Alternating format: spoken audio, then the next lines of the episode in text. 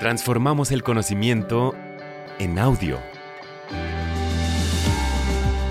Escucha podcasts que te ayudarán a crecer personal y profesionalmente. Encontrarás cultura, entretenimiento, ciencia y mucho más. Descarga la app, explora Himalaya Pro y obtén dos meses gratis de shows exclusivos usando el código Himalaya. Bienvenidas y bienvenidos a Big Think para llevar. Para escuchar más episodios como este, descarga Himalaya, suscríbete y deja un mensaje en el episodio o en la comunidad Big Think. Himalaya es tu hogar para aprender con expertos sobre la marcha. El tema de hoy es ¿Qué pasa si Einstein se equivoca? Presentado por Michio Kaku. Many physicists had a heart attack Muchos físicos sufrieron un ataque al corazón cuando recibimos noticias de Ginebra, Suiza, de que Einstein podría estar equivocado. Se desató un infierno en la comunidad de la física. Cada físico que conozco estaba tomando una posición sobre este tema candente, porque la relatividad es la base de la física moderna, junto con la teoría cuántica. En primer lugar, significa que el viaje en el tiempo podría convertirse en algo común, porque a medida que te acercas a la velocidad de la luz, el tiempo se ralentiza. Si superas la velocidad de la luz, el tiempo retrocede. ¿Recuerdan la escena en la que Superman, eh, donde Louis Lane muere y Superman va al espacio exterior y da la vuelta al planeta Tierra en la dirección opuesta? La Tierra se detiene y luego gira en la dirección opuesta y de repente Louis Lane vuelve a la vida. Bueno, ese tipo de escenario podría ser posible si la velocidad de la luz no es tan especial como para que las partículas puedan exceder la velocidad de la luz, sin mencionar que tendremos que recalibrar todo. La edad del universo, la edad de las estrellas, la distancia a las estrellas.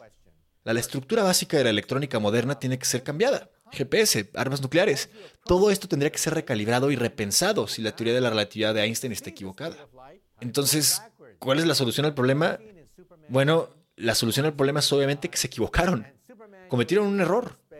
Recuerdo cuando era un estudiante de posgrado, hace años y años en Harvard, mi asesor en Harvard era el profesor Pound.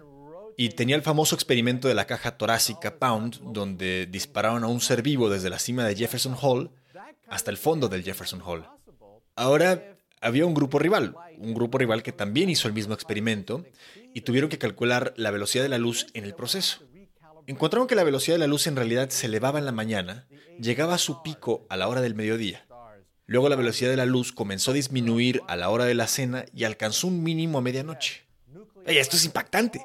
La velocidad de la luz que gobierna el universo de repente se une a la hora de la comida y la cena. E, entonces, ¿cuál es el problema? El problema es que este contraexperimento, este experimento rival se hizo al aire libre y los sensores dependían de la temperatura. Y por supuesto, es más cálido a la hora de la comida y más frío a la medianoche. Mientras que el experimento del profesor Pound se hizo en el interior y por lo tanto no tenía este tipo de variación. La lección aquí es que los errores sistemáticos se deslizan en cálculos muy delicados. Algunas personas piensan que encontraron la fuente del error. ¿Cómo sabemos que de Suiza a Italia la distancia es de 454 millas? Bueno, usas el GPS, ¿verdad? Obvio. Pero el GPS es un sistema relativista. Utiliza la relatividad. Y algunos físicos han afirmado que calcularon mal la distancia de los sensores al satélite y del satélite a Italia. Un triángulo que en una de las patas del triángulo fue mal calibrado en el proceso de hacer este experimento. Ahora hay otro contraejemplo. En 1987, a la luz de una supernova gigante en el Magallánico, las nubes golpearon el planeta Tierra. Y simultáneamente con eso, se detectaron neutrinos en gigantescos detectores de neutrinos en Japón. Así que tuvimos un doble golpe de luz de una supernova cerca de la Vía Láctea golpeando ahí, al mismo tiempo que los neutrinos de una galaxia a decenas de miles de años luz de la Tierra. Así que aquí está el problema. ¿Por qué deberíamos creer que esto es un experimento del CRN a una distancia de 454 millas, cuando a una distancia de decenas de miles de años luz, los neutrinos y los rayos de luz golpean la Tierra al mismo tiempo? Por eso muchos físicos creen que deben haber cometido un error sistemático en algún lugar. Y el eslabón débil, el eslabón débil en toda esta cadena de razonamiento es el sistema GPS. Y el sistema GPS en sí mismo es un sistema relativista. Así que en algún sentido están usando la relatividad para derrotar a la relatividad. Y creo que hay algo circular acerca de eso.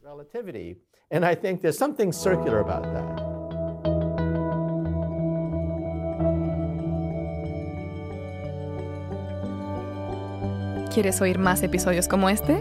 Suscríbete a Himalaya, tu hogar para aprender con expertos sobre la marcha.